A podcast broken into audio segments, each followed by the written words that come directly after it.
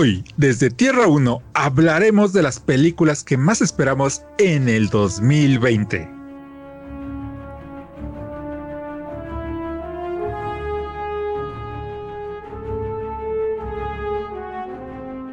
Hola caminantes de Tierras Infinitas, yo soy Gigi y me acompaña Jason.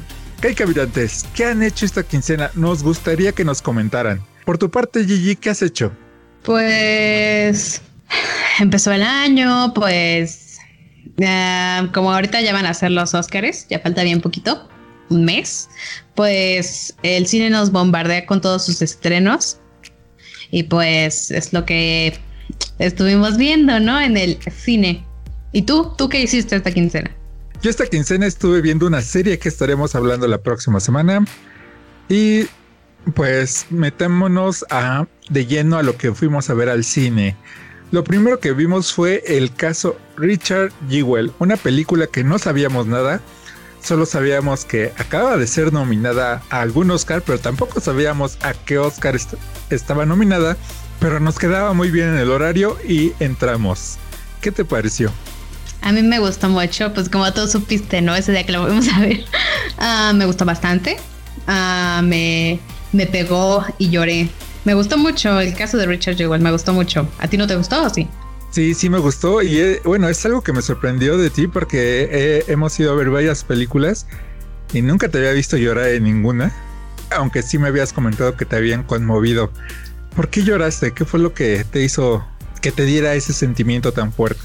Es que creo que retratan muy bien cómo pudieron simplemente con que una persona haya dicho no, es que era mala persona o hacía cosas raras y quería atención, pues lo agarraron como de, vamos a hablar con spoilers, lo siento, pues lo agarraron como sospechoso principal y ya, o sea, no tenía nada de pruebas en contra de él y comenzaron a decir que sí, que él había sido, y no sé, a mí me gusta enterarme sobre casos eh, y creo que esta vez como que no, no sé, creo que nunca lo había visto así como siempre los escucho o, leo sobre ellos, pero nunca, nunca lo había visto como tal retratado como fue. Entonces creo que me pegó bastante y no sé, me, duele mucho que abusen de las personas inocentes, más que este Richard Jewell parecía un niño pequeño, entonces a, muchas veces sus, sus eh, sus, acciones o, pues sí, lo que sí, como que me desesperaba. Porque, ¿por qué, por qué tiene que ser tan inocente? No sé, no sé, yo creo que fue eso.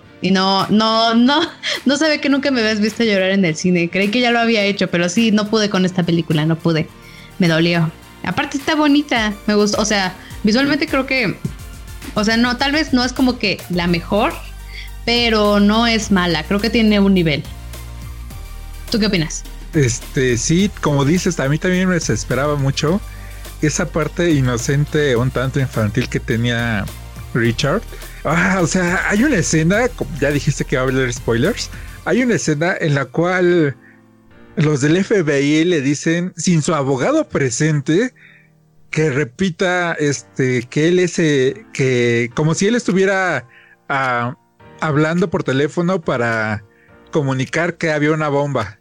En ese momento pensé, ah, ya lo van a, lo van a atrapar de aquí, van en, su juicio, van a decir que, pues que esta grabación es la que él hizo. Porque realmente no tenían una grabación y el tiempo de, de la grabación para que él regresara al momento en que empieza, o sea, no, no, no lo hubiera podido lograr. Y aparte, pues siempre hubo personas que lo pudieron ver, siempre hubieron personas que pudieron ver que él no había salido de ese lugar y cuando el FBI se da cuenta de esto, en lugar de pensar que pudo haber sido otra persona, lo primero que piensan es tuvo un cómplice. Entonces, este sí, como dices, llegaba a ser un poco irritante en ese, en ese punto de cómo el abogado le decía, no hagas esto, no hagas esto, no hables, y él hablaba y pues sí, no, sí, la verdad sí, a mí también me, me hartó mucho eso, no sé, ah, pero pues en sí me gustó mucho la película, creo que es una forma como muy... Eh, porque pues es que tampoco es como que muy, no sé si me es como muy real, ¿no? ¿Cómo lo, cómo lo manejaron? ¿Cómo nada más le llegó una carta y sí, ya, eh, ya no eres sospechoso? No sé. Pero a pesar de eso, pues ellos seguían creyendo que era él. No sé, yo creo que ya tenían como que algo en contra de él. no les parecía que hubiera alguien tan bueno, no lo sé. Ah, y no sé, me gustó, me gustó pues porque, también al final se les muestra como ya al fin lo encontraron y pues él logró ser policía. No sé, me gustó, me gustó bastante. Era algo que no había visto como tal, creo que en una película, como retratar un caso así sobre una persona así, o sea, algo así, así como esta, mm, creo que no. Sí, de hecho, en los últimos años, Clint Eastwood es lo que ha hecho, ha creado biografías en sus últimas películas y, bueno, algo que no sé si todos sepan, Clint Eastwood pertenece a una asociación que es pro armas. Él está a favor de que las personas tengan sus armas en los Estados Unidos y siento que parte de, ese pensamiento que él tiene lo refleja en esa película porque pues Richard tenía prácticamente un armamento muy grande que hasta su abogado, su abogado le dice, ¿qué te estás preparando para un apocalipsis zombie? Y dice, no, a mí solo me gusta cazar, pero tenía algunas pistolas y según yo las pistolas no se usan para cazar. Digo, no sé, nunca he cazado. Pero hasta donde yo sé, lo que se usa para cazar son rifles o escopetas dependiendo del animal. No pistolas en sí. Y sí tenía varias. Algunos revólveres. Entonces, pues de que nada más le gustara cazar, lo dudo un poco. Pero el mensaje de Clint Eastwood es, para que vean que no todas las personas que tienen armas en su casa son personas malas. Digo, eso se entiende, no todas las personas que tienen armas en su casa son personas malas. De hecho, ahí está el ejemplo de Canadá, que es uno de los países más armados del mundo porque prácticamente mucho de su territorio es bosque y muchas personas les gusta ir a cazar y no tiene tantos este, atentados de disparos como lo tiene Estados Unidos. Entonces, eso es algo obvio, pero siento que aquí lo retrata Clint Eastwood como no todos los que tienen armas son malos y aparte, otra de que, que tienen muy arraigado en los Estados Unidos, que en México es hasta cierto punto normal, de que una persona adulta viva con sus padres o en este caso su madre, allá prácticamente es sinónimo de que tiene algún problema mental. Entonces, es por eso que, que lo toman como él fue, él fue porque, o sea, su argumento es, él fue porque vive con su madre y tiene armas. Sí, que tampoco le ayudaba el hecho de que también era muy rígido en algunos aspectos, ¿no? Como cuando trabajó en, en la universidad que hasta detenía antes de que llegaran al campus a las personas para registrarlos. Sí, no sé, yo creo que pues yo no había escuchado nada de este caso y pues al parecer sí fue como que la bomba, ¿no? Porque pues todos al principio, bueno, aparte de la bomba que estaba puesta, porque pues al principio era como que eh, todos estaban enterados, ¿no? De lo que había pasado porque pues justamente fue como que en las Olimpiadas y era como de, uy, un héroe y de repente ya dicen que no y todos lo atacan, no sé, vimos mucho cómo jugaron los medios y pues el FBI también, o sea, no sé, pobre, yo creo que me gustó mucho la actuación de justamente la que está nominada, la actriz de reparto, porque realmente cuando le toca dar el discurso se nota muy bien cómo le afecta. No sé, me hizo llorar mucho esa escena. Es que imagínate, digo, una, pues ya, o sea, es que no sé si como tal le arruinaron la vida, pero pues al menos lo hicieron pasar unos momentos muy feos. Y bueno, eso fue el por haber estado ahí, pero su mamá qué culpa tenía. Sí, digo, no, no, como terminó la película, se ve que no le arruinaron la vida. Al fin y al cabo, él terminó obteniendo el trabajo que él quería. Pero como dice, sí le hicieron pasar muy malos momentos y pues también a su mamá. Y, es lo y otro punto que qué bueno que lo sacaste a la luz, el de eh, los medios de comunicación, cómo ellos son tan poderosos que pueden volverte el héroe más grande de la nación o volverte el villano más grande. Tan solo con él, o sea, tan solo para vender una historia. Y lo vimos con la reportera, o sea, ella ni siquiera corroboró los hechos, simplemente fue lo que le dijo un informante del FBI y ya dijo, lo dijo él, pues ya estuvo. Y como por medio de ella, pues prácticamente todo lo que sufrieron, ¿no? Entonces, sí, es una muy buena película que ataca también a los medios en ese punto de cómo te pueden llegar a destruir. Eso sí, pues sí, pues por ejemplo, como te comenté, también creo que está Katie Bates se llama. Yo creo que está muy fuerte para ganarse el Oscar. Me gustó muchísimo su actuación, pero pues no he visto a todas las demás, así es que quién sabe. No, aparte, este, spoiler alert, bueno, ni spoiler, porque ya saben que al final de cada podcast decimos que hablaremos la siguiente quincena y pues el siguiente es de los premios Oscar para que nos vayan dejando quiénes son sus favoritos. Y siguiendo con esto de los premios, una que no vimos en el cine porque no la pusieron, al menos no en México, y que la tuvimos que ver en Netflix, la de El Irlandés. ¿Qué te pareció? siendo de Scorsese, no sé cómo se diga, pero, o sea, me gustó mucho. no sé, está cool, está cool. Lo único es que sí está muy larga, ¿no? tres horas y media, tres horas y media he postrada en la sala. No sé. Lo bueno es que no estuvo en el cine, ¿no? Si no hubiera sido un buen, un largo tiempo. Bueno, qué te parece? bueno, que tampoco nos quejamos cuando estuvo la de Endgame. Creo que dura más o menos lo mismo, ¿no? Mm, creo que esa duraba solamente tres horas, no tres horas y media. Pero no me acuerdo, la verdad. Sí, sí dura mucho y, y es diferente. Algo que estuvimos hablando es que em, la inmersión en las películas es muy diferente es ir al cine que verla en la sala de tu casa. Porque en la sala de tu casa, al fin y al cabo, puedes decir, este, pongo pausa. Voy a hacer otras cosas. O voy a comer entonces es hasta cierto punto difícil, a menos de que vivas solo, que puedas vértela de corrido tres horas y media sin que exista ninguna distracción. Eh, la inmersión, y eso afecta a la inmersión porque, aunque es buena, siento que lo hubiera apreciado mejor en pantalla grande. Entonces los directores que dicen que las películas de Netflix tendrían que pasarse en pantalla grande, al menos estas tan buenas, yo creo que sí. ¿Tú qué opinas acerca de esto?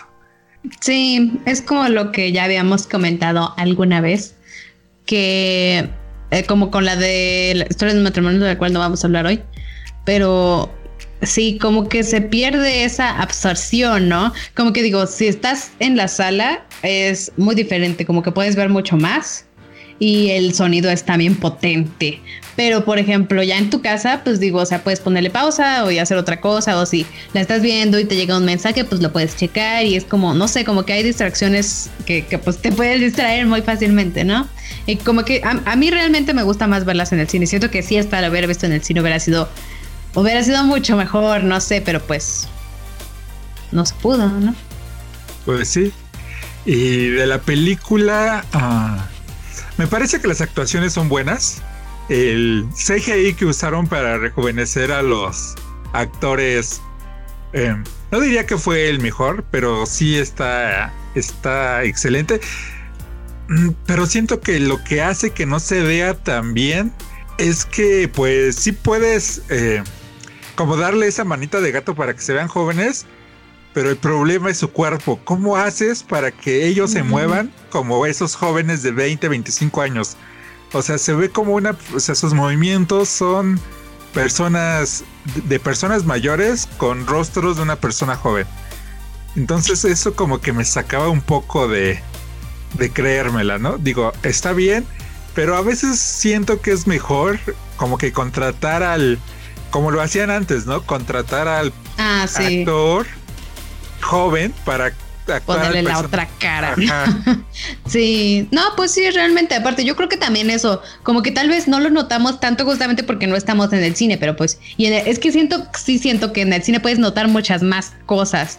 A lo mejor viéndola ya con mucho detenimiento la puedes notar a ti aquí, pero pues ahí creo que tal vez sí lo hubiéramos notado mucho y hubiera sido un poco raro.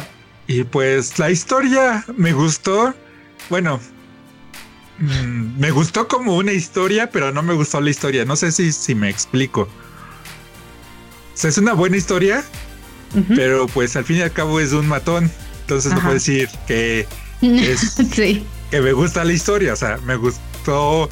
Ah, es que esa es la diferencia. No tenemos una palabra para diferenciarlo. En Estados Unidos sí, bueno, en inglés, que es history y history. O sea, la, la history me gustó la history no me gustó. Y en español, pues las dos se dice historia, ¿no? Entonces, pues ya, ya saben a lo que me refiero.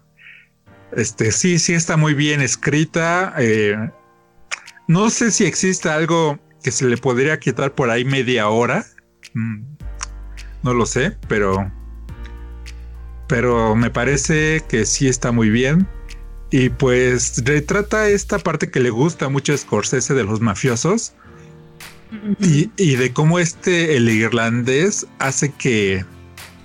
Bueno, es el. cómo empieza primero pues traficando algunas cosas.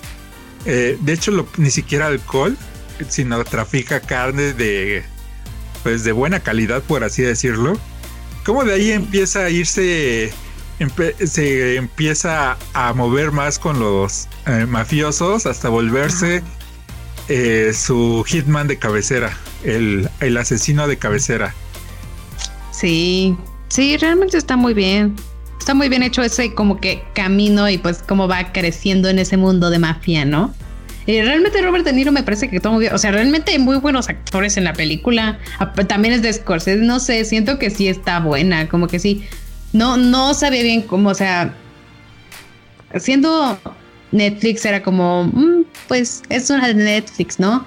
Pero pues que esté nominada también a varios Oscars, ya, o sea, que ya estén varias películas nominadas a varios Oscars. No sé si eso vaya a ser algo bueno o algo malo, pero yo siento que sí hubiera sido mucho mejor la experiencia de verla en el cine. Sí, al menos esta de Scorsese, porque me quedé pensando en otra que vi de Netflix que también tiene un nominado al Oscar, que es la de los dos papás. Y esa la vi en, también, eh, pues obviamente en mi pantalla. Y pues siento que ese en cine, pues pues X, ¿no? Pero sí hay algunas como el irlandés que sí me hubiera gustado verla en esta en específico en pantalla grande. Estuvo cool, me gustó bastante, sí duró mucho. Me gustó mucho, no sé. Me gustó, o sea, creo que tanto las actuaciones, la historia no está mal. Me gusta ver cómo, o sea, cómo va llegando hasta ese punto. También está muy cool. Y la, o sea, visualmente también me gustó. Sí, todo, pues como dices, es Scorsese. Y pues va a estar este. Eh, ¿Cómo se llama? Está, está en la batalla contra una película que él iba a dirigir, que es la del Joker, de la cual ya hablamos en uno de nuestros podcasts anteriores. Y siguiendo con estas películas biográficas, porque parece que esta esas cuatro películas que hablaremos hoy son biográficas y la siguiente es la de Judy, protagonizada por René eh, Selveger. ¿Qué te pareció esta película de Judy?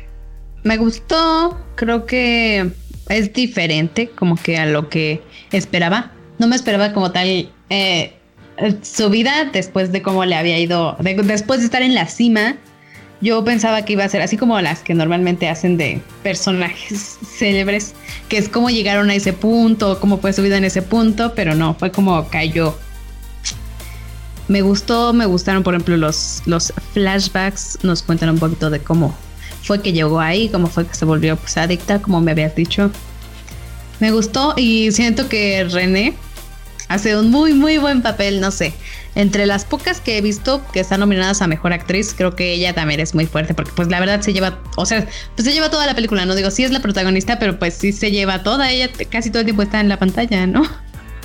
Sí, prácticamente es una película de personaje, o sea, solo un personaje en pantalla y los demás que se llegan a ver están para acompañarla en esos pocos minutos que están con ella, pero pero René es es la película. Y, y sí, como dices, yo pensé que Judy Garland pues había muerto en su mansión en mm. Hollywood.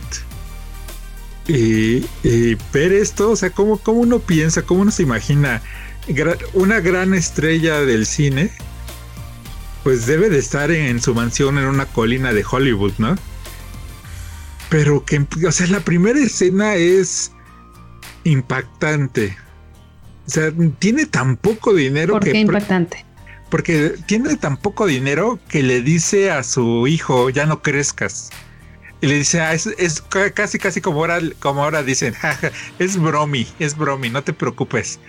Pero, pero ella, pero ella por dentro así de porfis, ya no crezcas, ¿no? O sea, está así toda, o sea, y es en ese show que da, cobra 150 dólares.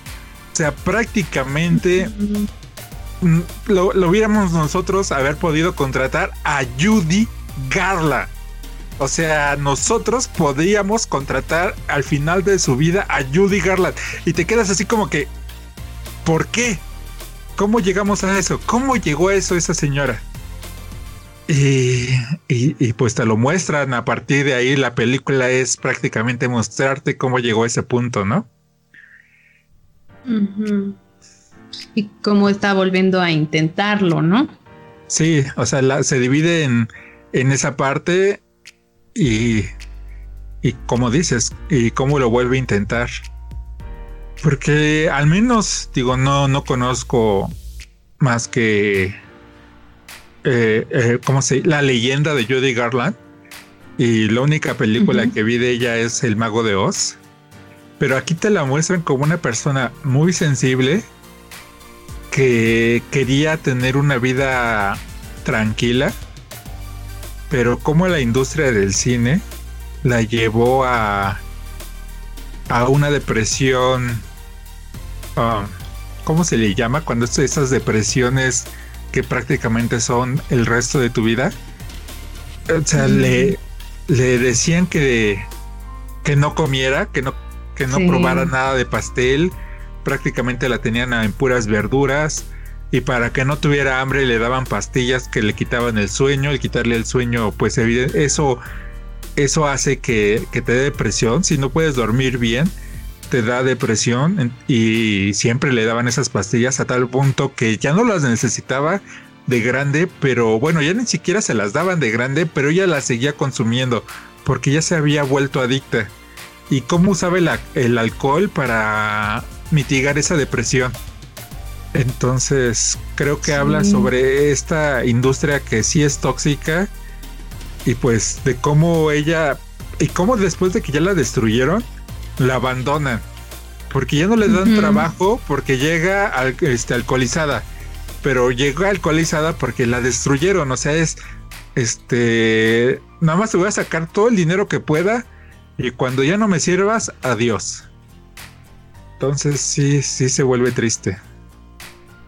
Sí, realmente era es algo como que no nos imaginamos, así como tú dices, ¿no? Cuando pensabas en Judy Garland era como, pues de seguro murió como que en su mansión o algo así, pero pues se nos muestra algo muy diferente y pues en la industria, pues sí, pues sí, es, es que eso era abuso infantil, digo, trabajaba, ni siquiera podía dormir, no sé, sí está muy crazy eso y pues vemos pues cómo por qué ahora es así. Y pues a pesar de que ella quería ser una buena madre, pues ni siquiera pudo estar con sus hijos.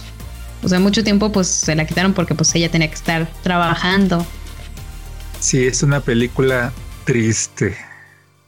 Ah, y hablando de estas películas tristes, la última que vimos fue una que es muy cruda y de las cuales no hay tantas películas. Hay muchas películas de la Segunda Guerra Mundial.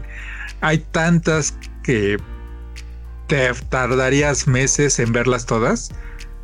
Pero muy pocas de la Primera Guerra Mundial y esta es una, la de 1917 de Sam Mendes. ¿A ti qué te pareció? Me gustó mucho, me gustó mucho. Me gustó y pues sí, digo, pues es una película de la Segunda Guerra Mundial, pero visualmente es demasiado bella. No sé, me gustó. La, historia no me parece mala. Digo, tampoco es como que sea la mejor historia, pero no sé, siento que simplemente con, con lo visual y con el sonido te atrapa muchísimo. Sí, la parte visual es algo que le gusta mucho a la academia, que es estos um, semi trayecto, o sea, que parece que es una sola toma, pero que realmente pues tienen trucos para que se vea así como afocar, mm, no sé, una piedra y después ahí cortan y vuelven a empezar con esa piedra y ya parece que es continua la, la toma, ¿no? Entonces, por esa parte me gusta, sí me gustó. Eh, algo, algo que, que pienso, no lo sé, no, viví la primera ni la segunda guerra mundial y espero no estar en una tercera, pero creo que la primera guerra mundial fue cruda, porque en la segunda ya la tecnología que tenían era lo suficientemente fuerte para matar a las personas rápido. Pero en la primera toda su tecnología era hasta cierto punto muy cruda, por así decirlo, muy básica, y hacía que la mayoría de las personas no murieran en el instante, sino que pues quedaran mutilados y morían prácticamente pues en tortura. Y como no tenían esas armas de disparo automático que podías disparar hasta 30, 35 balas, eh, tenían que hacer trincheras.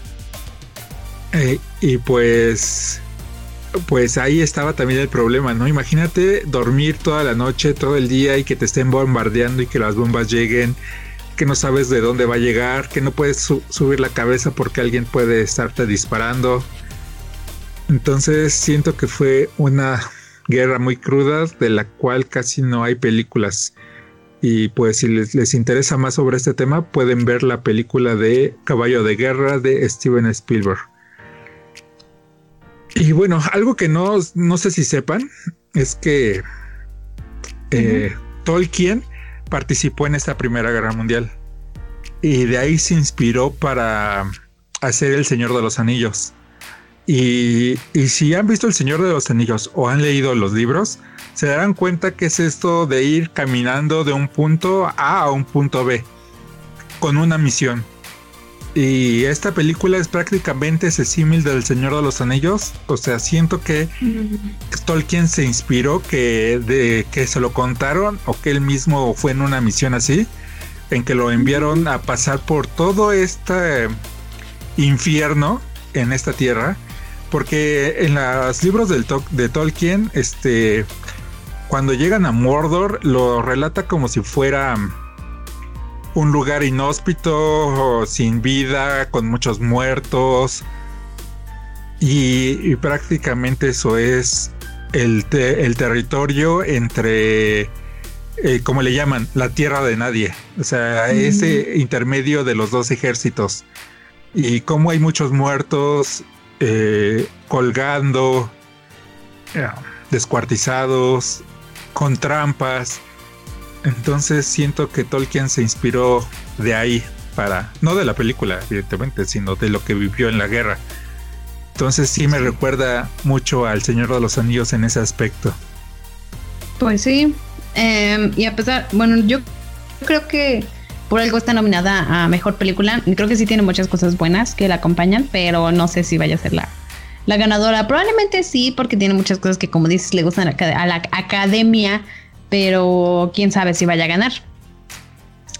Pues ya ganó el premio de eh, el Globo de Oro, entonces muy probablemente si gane, yo esperaría que no, yo esperaría que se la dieran a a otra película que también ya hablamos, la de Once Upon a Time in Hollywood. No sé si hablamos de ella en un podcast pasado. Lo vamos a checar y si no, lo estaremos, eh, le estaremos comentando en un próximo podcast. Sí, pues quién sabe, porque también está mejor director. Mejor director, yo creo que sí se lo deberían dar a.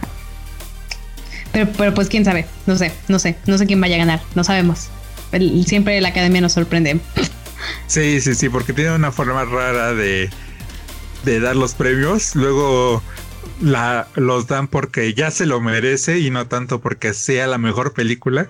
A veces lo dan por trayectoria y no por el último trabajo, ¿no? Entonces, vamos a ver.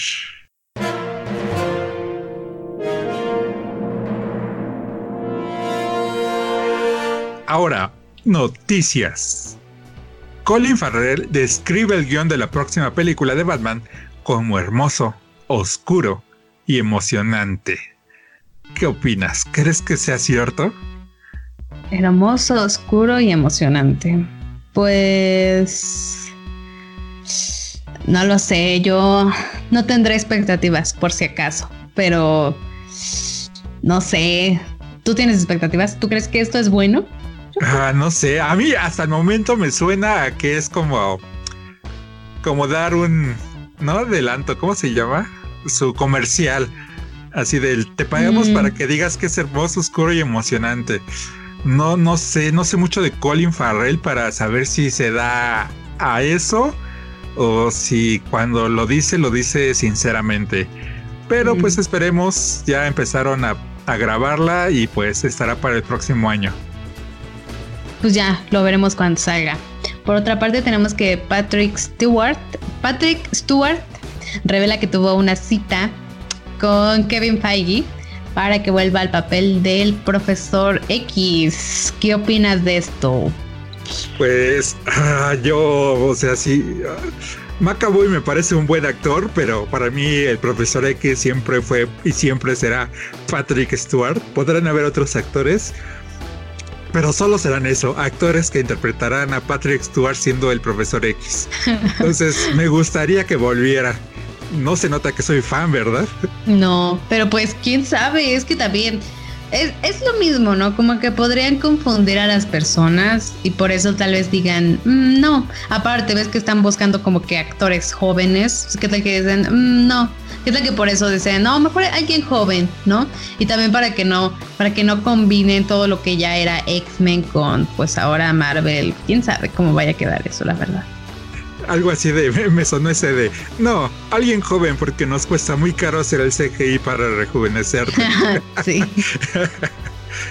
Ahora, eh, Netflix está contando como una película o serie vista cuando solo lo hayamos hecho durante dos minutos. Viste dos minutos y ya viste toda la película según Netflix. ¿Cómo ves esto? No, así debería de ser en YouTube, ¿no? para contar las views. No, pues. Es que sí, pues es que, o sea, eso nos lleva como que a la siguiente noticia, ¿no? La voy a mencionar solamente para que hablemos de eso.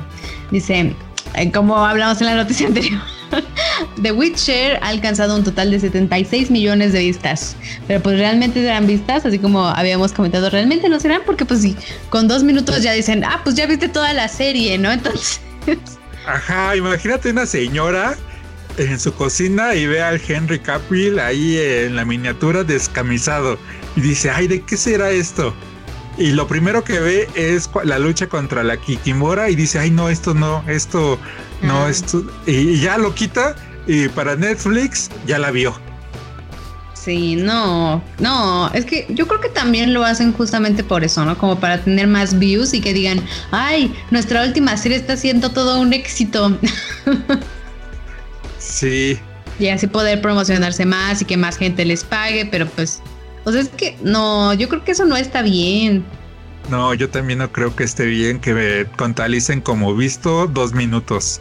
Pero pues es que en todo caso también, por ejemplo, cuando alguien va al cine y digamos que solamente compra el boleto, o sea, simplemente con, compres, con que compres el boleto ya es como fue un éxito en taquilla, pero pues no, o sea, digamos que te sales a mitad de la película, pues igual ya lo cuentan como una vista, ¿no? Ajá.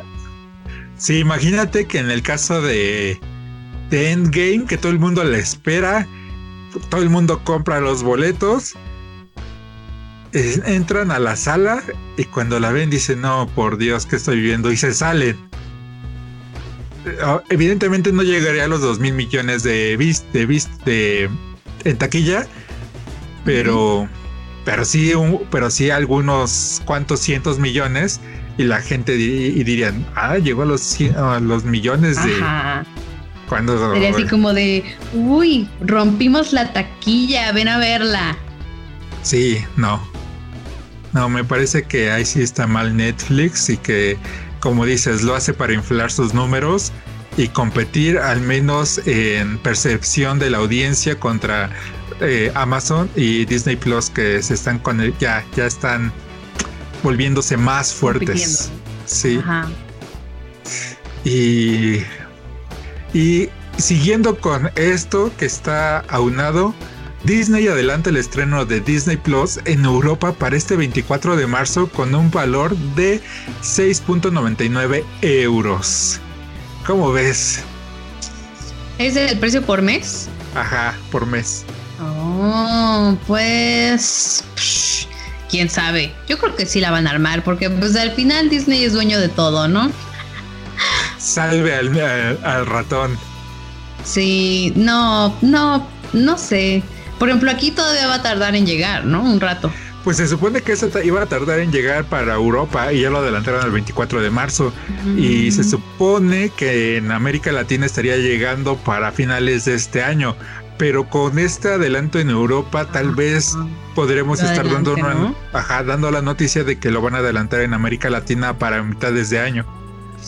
Quién sabe, pero pues yo veo ya. O sea, es, es que realmente digo, Marvel ya es la bomba. Digo, Sé que hay mucha gente que, pues, como que odia Marvel, pero también sé que hay muchos que son como que fans, seguidores de las películas.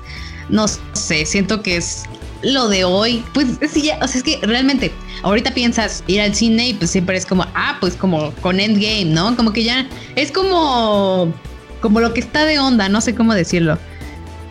Siento que pues ahora por eso como que los jóvenes como que van más al cine también y no sé, eh, eh, siento que justamente todos ellos, pues ya, por ejemplo, muchos ya solamente tienen Netflix porque pues ya casi nadie ve tele de, tele de cable, o sea, ya va a ser como, pues, pues Disney, ¿no? Digo, a mí me gusta esto, tiene lo, o sea, por ejemplo, si te gusta Star Wars, pues Disney, ¿no? Por las nuevas series. O por ejemplo, si te gusta Marvel, dices, no, pues es que también van a salir nuevas cosas y pues ahí están las películas no sé, ya tiene muchísimo Disney. Yo creo que, yo creo que la van a armar, van a acabar con Netflix, van a acabar con todo, van a gobernar el mundo.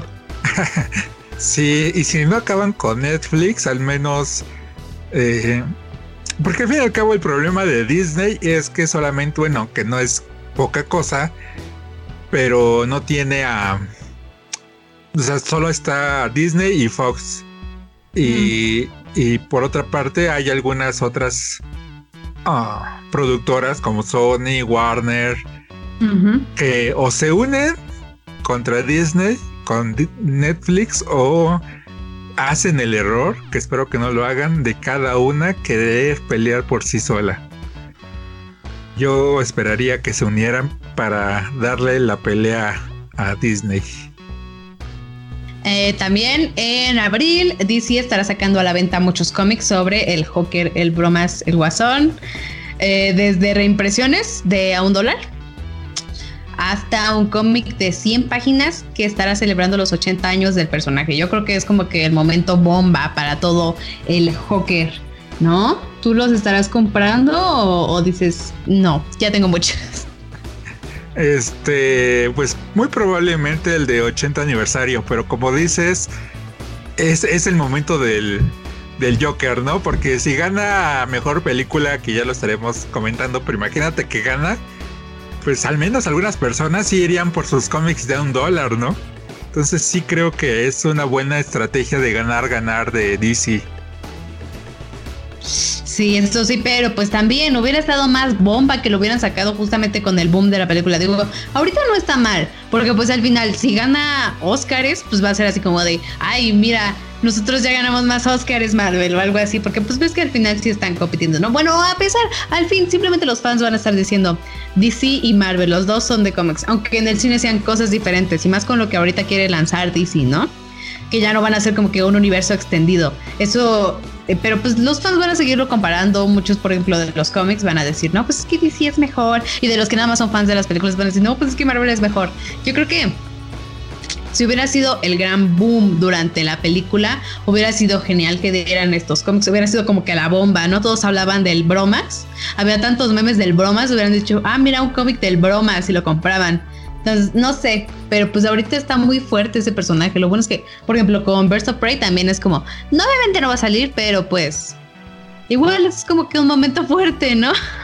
Sí, es un, momento fuerte para payasos y locos. Y hablando de estos locos, cientos de otakus se forman para ser golpeados por la Seiyu Aoyuki, voz de Tanya Deibo, ya que en lugar de saludarlos decidió que se acomodaba más a su papel si los, si los golpeaba con un abanico de papel. ¿Cómo ves? Ah, bueno, pues. Pues al menos ¿e-, ellos van a pagar para que los golpee. No, eh, allá los sellos, um, eh, por lo regular, um, tienen esas sesiones en las que las personas pasan a saludarlos y decirles, soy tu admirador, ay, gracias por, por, por seguirme y apoyarme. Sí, y entonces así los van saludando uno por uno. Eh, mm. Pero aquí, este, creo que andaba promocionando un nuevo sencillo porque también es cantante, un poco rudo, por así decirlo, y entonces decidió que en lugar de saludarlos, los iba a golpear con un abanico de papel. Al ser de papel no duele, se escucha mucho por, por los dobleces, se escucha un, como un aplauso fuerte, pero no te duele, menos si te lo dan en el hombro o en la espalda. Este, pero que se formaran para que la sello te hiciera eso, porque había la, la, otra opción de que se formara en una fila solo para saludarla, pero, se, pero muchos de los otakus se formaron para que los golpearan. Entonces, sí fue algo raro. ¿Tú te formarías? ella es otra cosa. No, no, no. Yo creo que ella es otra cosa. Yo creo que los asiáticos tienen gustos raros. O sea, desde niñas de secundaria hasta que te golpeen en la cara. Bienvenido, No, es demasiado recio. No, no, no. No, no. Yo creo que por eso, por eso bolean tanto a los otakus. Diga, mira, mira, si tú no los pateas, van a que los golpee la voz de su personaje. O sea. y, y si tú tuvieras fans ya así del canal que te pidieran que los golpearas, ¿los golpearías? No, di no a la violencia. Sí, ¿verdad? Vive sin violencia. Sino a las drogas. También. Sí, no, ¿qué onda? ¿Qué les pasa en Japón? Pues, por ejemplo, también tenemos que Netflix ha adquirido todas las películas del estudio Ghibli.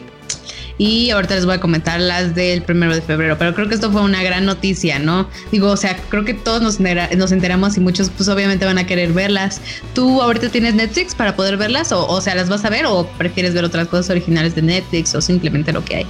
No, yo voy a ver las pocas que no tengo, que son como dos o tres.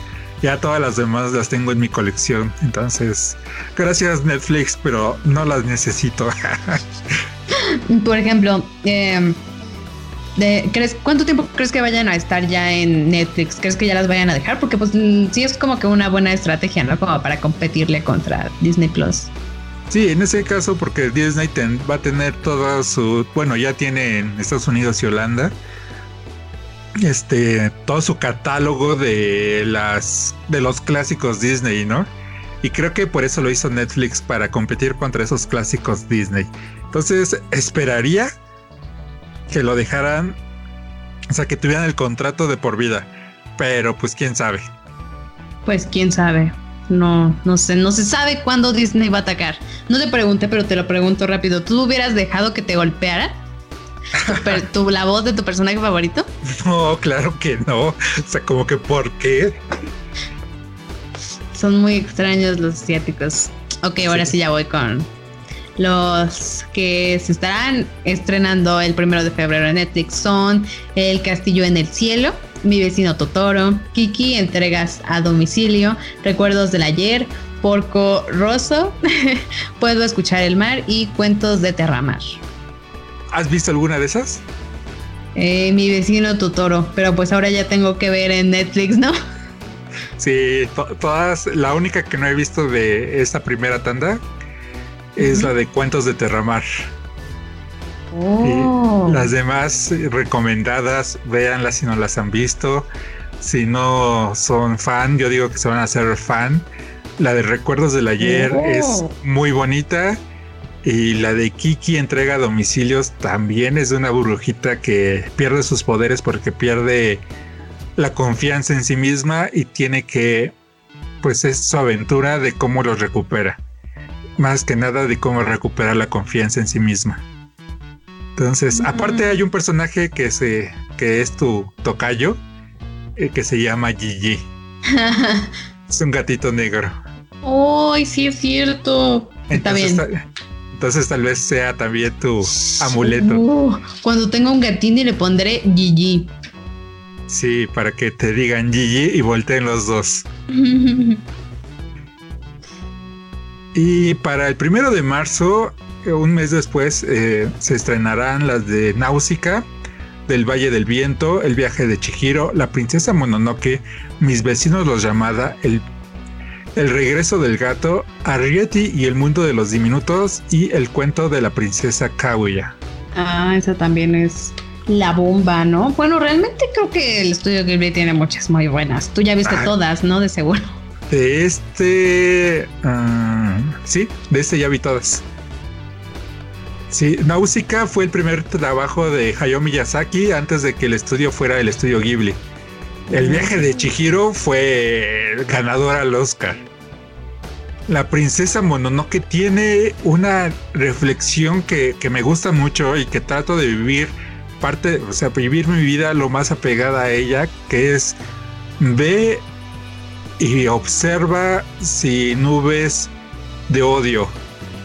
O sea, que las cosas que observes sean lo más objetivas posibles.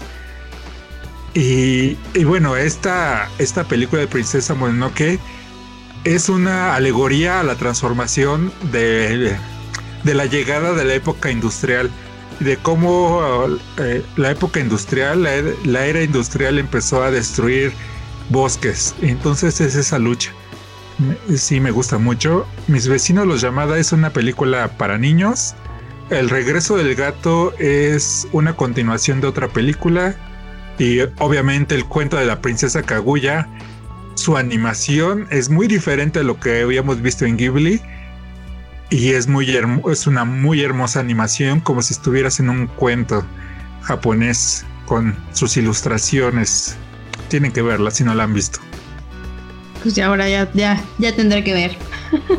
y las últimas que llegarán, llegan el primero de abril son La Guerra de los Mapaches, Susurros del Corazón, El Increíble Castillo Vagabundo, El Secreto de la, de la Sirenita, La Colina de las Amapolas, Se Levanta el Viento y El Recuerdo de Marnie. Wow, son muchísimas las que van a llegar y muchas que no he visto. ¿Tú ya viste todas también estas? No, me falta la de El Recuerdo de Marnie. De ahí en fuera todas están también muy bonitas. Wow. Se levanta el viento. No sé si la hayan visto. Eh, no salió hace, salió hace pocos años. Eh, está situada en la Segunda Guerra Mundial y en los bombardeos a Tokio. El secreto de la sirenita, yo no la conozco por ese nombre, pero se me olvidó el nombre por el cual la conozco. Esa es una película muy buena para niños en edad de preescolar. Es de mm. dos niños chiquitos preescolares que se conocen y, andan en una aventura. Entonces, si tienen hijos, sobrinos, primos de edad preescolar, pónganle esa película, es muy buena. Y Susurros del Corazón, pues para las personas que les gusta mm, el romance, las historias de amor, esa véanla. No, no está la de las. Eh, la tumba de las luciérnagas, ¿verdad? No, no la vi. No, yo tampoco. Ese también. Esa es para llorar. Sí. Entonces, pues véanlas y pues muy probablemente cuando Yeji las vea estaremos haciendo un especial. Sí. Porque sí hay mucho de qué hablar de esas películas y sé que te van a gustar muchas. Uy, simplemente con la animación me van a, me van a ganar. Sí, entonces estén, esperando nuestro especial de Estudio Ghibli. Y las rápidas. Star Wars, el ascenso de Skywalker, ya rebasó los mil millones de dólares a nivel global. La precuela de Game of Thrones se estrenará hasta el 2022. El anime de Low Horizon tendrá una tercera temporada en octubre. Rosario Dawson quiere interpretar a Ahsoka Tano en la segunda temporada del Mandaloriano. La serie de Parásitos se dedicará a expandir las historias de los protagonistas de la película. Wow, van a tener su propio drama. Pues aquí van. Quentin Tarantino confirma que no dirigirá una película de Star Trek. La serie de She-Hulk empieza su rodaje en este verano. J.R. Martin o J.R. Martin dijo que estaba planeando que el final de Juego de Tronos estuviera dividido en tres películas. You renueva para una tercera temporada. Dark Tower no tendrá una serie de TV. Y esas son todas las noticias rápidas. Esos fueron los rápidos, porque si las comentamos, nos llevaríamos horas solamente de noticias y pues también hay que hablar de otras cosas. Pero hay algo que a todo el mundo les gusta y son los rumores. Es el chisme. es el chisme, exacto. Y uno de esos rumores es que los Thunderbolts, un grupo de villanos que se hacen pasar por héroes, estarán apareciendo en Disney Plus.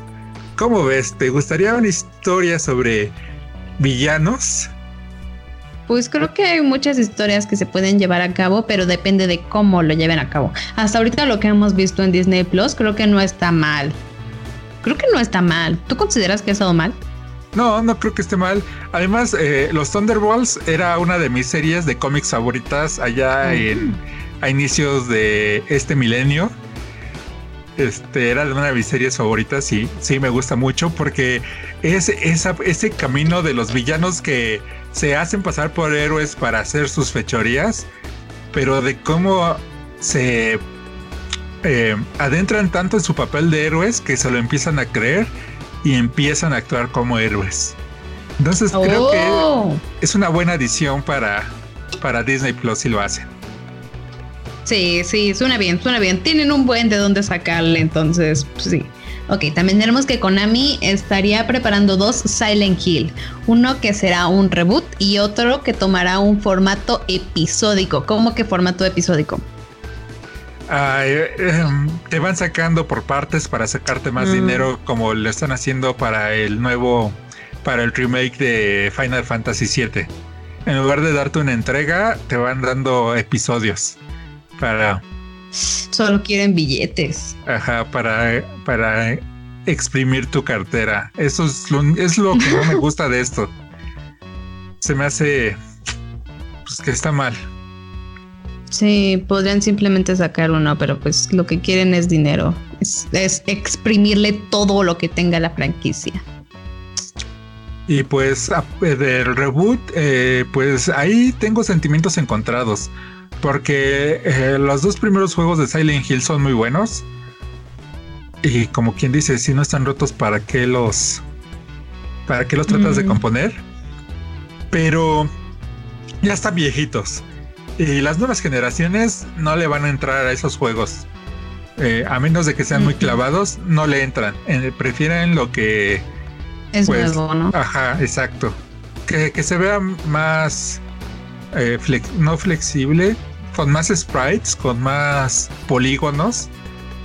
Y pues por esa parte, pues yo sé que no está hecho para las personas que jugaron los juegos, los primeros juegos, sino que está hecho para las nuevas generaciones. Entonces ya, ya estoy escuchando a algunos super fan de esta franquicia de por qué lo hacen, quedó muy mal.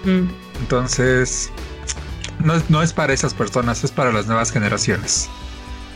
Y sí, otro rumor que, que nos llegó a nuestros oídos por parte de Hollywood Reporter es que Taika Waititi estaría negociando dirigir una nueva película de Star Wars. ¿Cómo ves?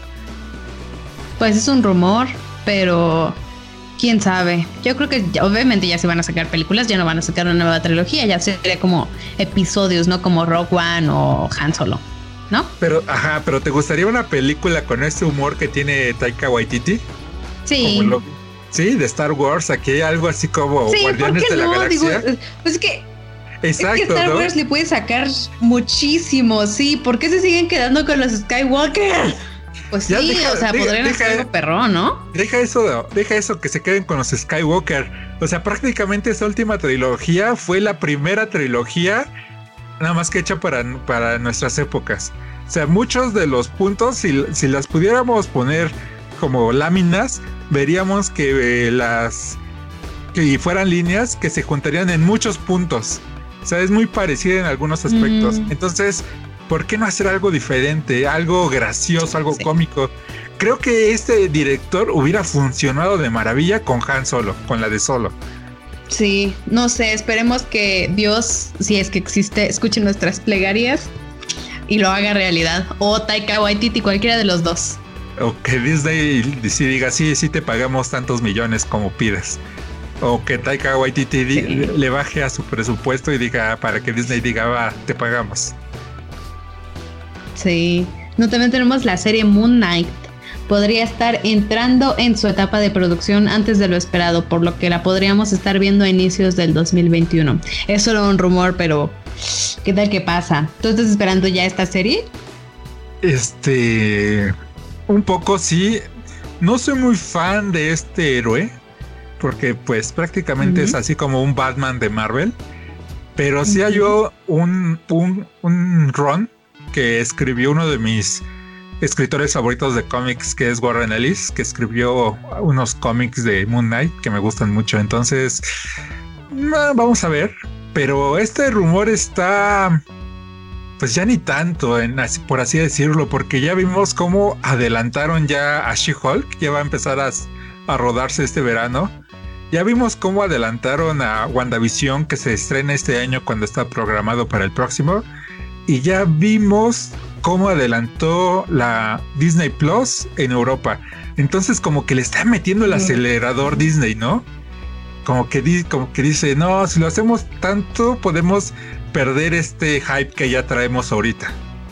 Sí. Sí, no, ahorita lo necesitan porque pues digo, ahorita que hay en Disney Plus, pero si meten más cosas, pues va a haber más gente. Por ejemplo, digamos, los fans de Marvel que están muy, muy adentrados y dicen, no, sí, es que son, es que son canon. Y se meten, pues van a decir, no, pues solamente está en Disney Plus y van a acceder. Entonces, yo creo que sí es una, una buena estrategia que lo estén adelantando. Sí, entonces esto muy probablemente no sea rumor y ya lo estaremos diciendo tal vez en las rápidas de que fue comprobado. Y siguiendo con Marvel y para terminar estos rumores, la segunda película de la Capitana Marvel empezó su etapa de producción. Megan McDonnell, una de las guionistas de WandaVision, será la encargada de realizar el guion para esta película. Además está el rumor de que Anna Boden y Ryan Fleck no regresarán como directores. ¿Cómo ves? Mm, a mí no me pareció mala.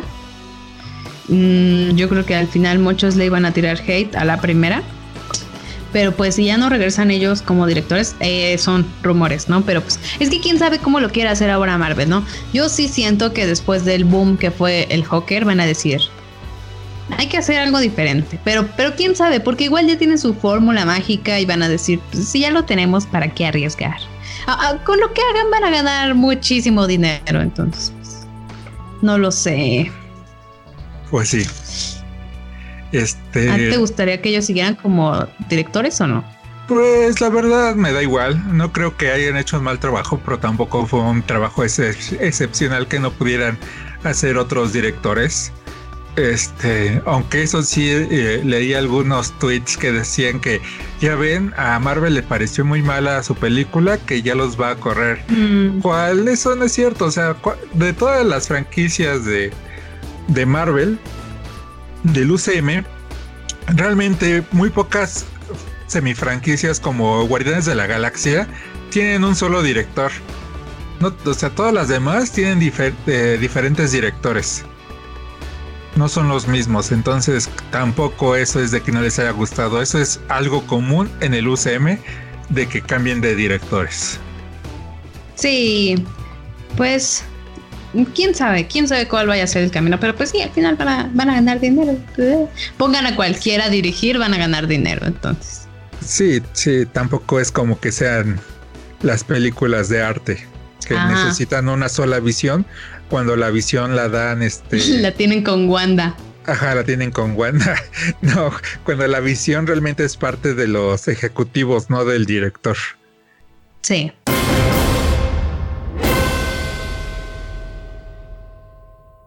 Y, pues, como ya escucharon, el tema principal de este podcast es lo que esperamos del año 2020. Ya estamos en el 2020, ya llevamos un buen rato de 2020, pero aún no hemos dicho cuál es, qué es lo que esperamos. Digo, ya salieron algunas, pero como dijimos, también pues, están saliendo como que las de los Óscares y todavía quedan muchas veces por delante, así es que todavía podemos decir qué es lo que esperamos. Así que vamos a comenzar, ¿no? Con lo que esperamos este 2020. Sí, una de las primeras películas es la de Gretel y Hansel, del cuento Hansel y Gretel. Y pues eh, son estas películas que, que, salen prácticamente cada año que eh, nos cuenta sobre, sobre un cuento europeo. Y pues me parece interesante. Nunca están de más estas películas. A ver, más que nada, bueno, en mi caso, más que nada para ver cómo la tratan, cómo tratan una historia que se ha contado muchas veces en, en este, pues en este nuevo milenio, ¿no? Sí, también en este nuevo género, porque no ahora le hicieron un horror thriller. Ajá, exacto, porque al fin y al cabo la historia original, la historia de Hansel y Gretel, es una, es una historia de horror y que se la contaban a los niños para que no se internaran en el bosque solos. Sí, pero pues a pesar de todo, como que cuando lo recuerdas, no se te hace así como colores oscuros y cosas así, ¿no? Ajá, exacto. Pero pues aquí lo tomaron de ese camino. Sí estaría cool ver cómo realmente yo la espero por Sophie Lillis o Sofía Lillis, por ella. No sé, me gusta mucho ella. Realmente eh, no en esta película juzgaré su actuación, pero en sí me gusta ella, así es que pues yo la estaré viendo y tú también la esperas, así es que. Sí, también. Sí, eh, por ejemplo, esa es creo que la única que se estaría estrenando en enero, de las que anotamos, porque pues ya se va a acabar enero.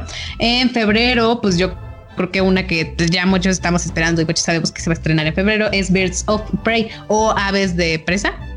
Ajá. Pues también la estamos esperando. Eh, podría ser la última aparición de Harley dentro de, una película de DC. Quién sabe cómo vaya a ser eso, porque pues ya no hay un universo extendido, ¿no?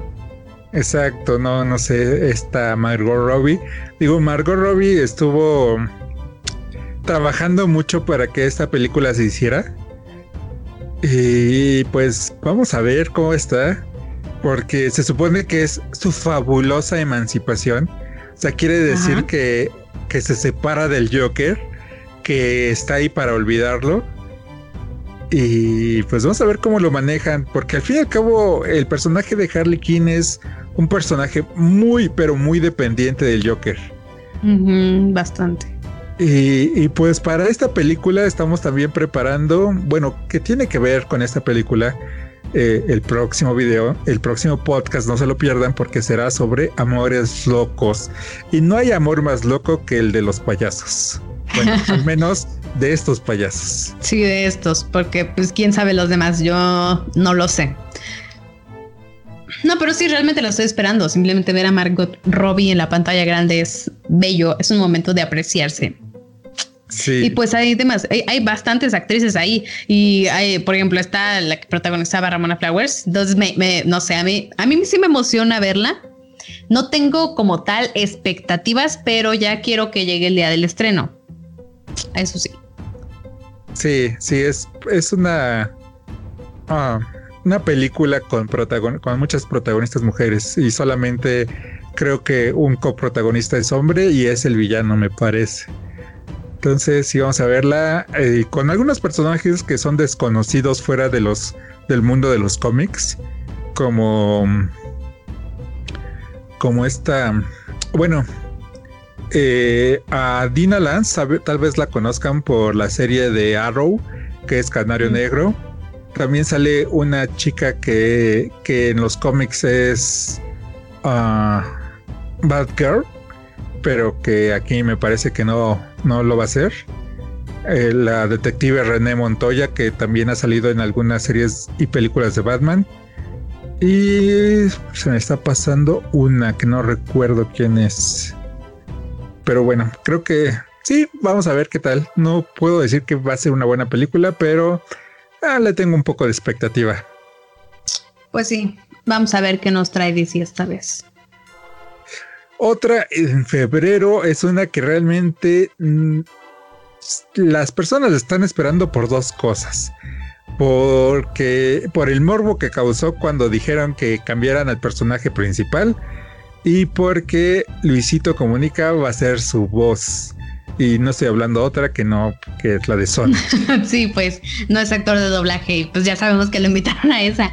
Pues sí, sí, sí. Yo creo que también, o sea, van a estar como que moralmente, pues, eh, van a tener que ir a verla porque pues al final ellos dijeron, es que se ve feo y pues accedieron, dijeron, bueno, vamos a cambiarlo. Entonces pues ya va a ser como de, sea, ya lo cambiamos, no te gusta, no la vas a ver, ¿para qué gastamos tanto? no sé, creo que muchos la van a querer ir a ver justamente para decir, ah, ¿cómo quedó? Y seguirla juzgando, ah, quedó mal, estaba mejor el de antes, no sé. no, no creo que digan que estaba mejor el de antes porque con sus ojitos pequeños sí se veía creepy, ya ni siquiera raro, se veía creepy. Imagínate que el personaje de antes se te apareciera en la noche. ya no. Pero este ya con los ojos grandes así como de muñeco, pues ya dices, ah, está bien. No me asusta tanto porque sí asusta, ¿no? Un, un erizo azul de ese tamaño. Aquí no, pero... Pero vamos a verla. Sí. No, pues... Yo creo que muchos la vamos a ir a ver. Realmente sí, sí la estamos esperando. A ver, a ver qué tal sale. O sea, no la vamos a ver en audio en español.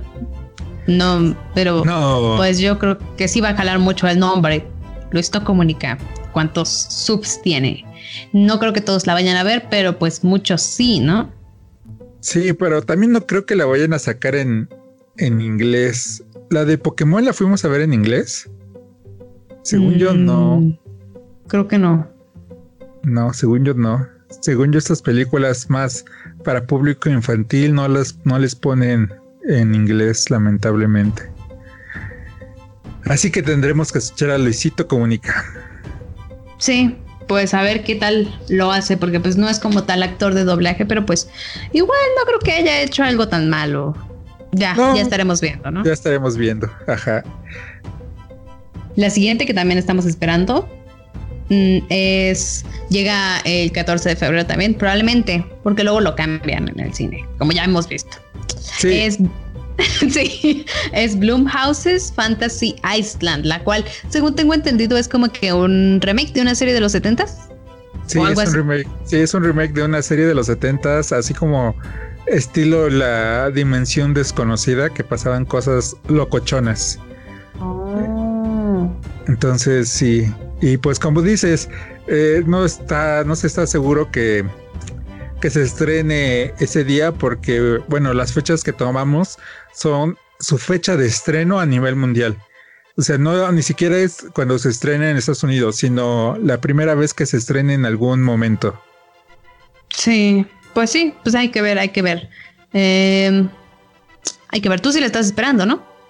Sí, me parece que va a estar interesante.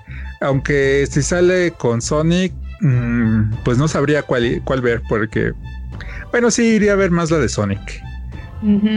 Porque lamentablemente sale esa misma fin de semana.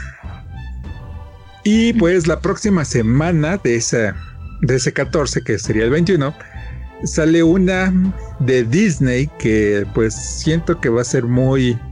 que te va a llegar al, al corazón. Porque es la de The Call of the Wheel o El llamado de la naturaleza. Donde se sitúa en Alaska y de cómo un perro husky, eh, pues como dice ahí, eh, se regresa, le hierve la sangre del lobo y quiere regresar.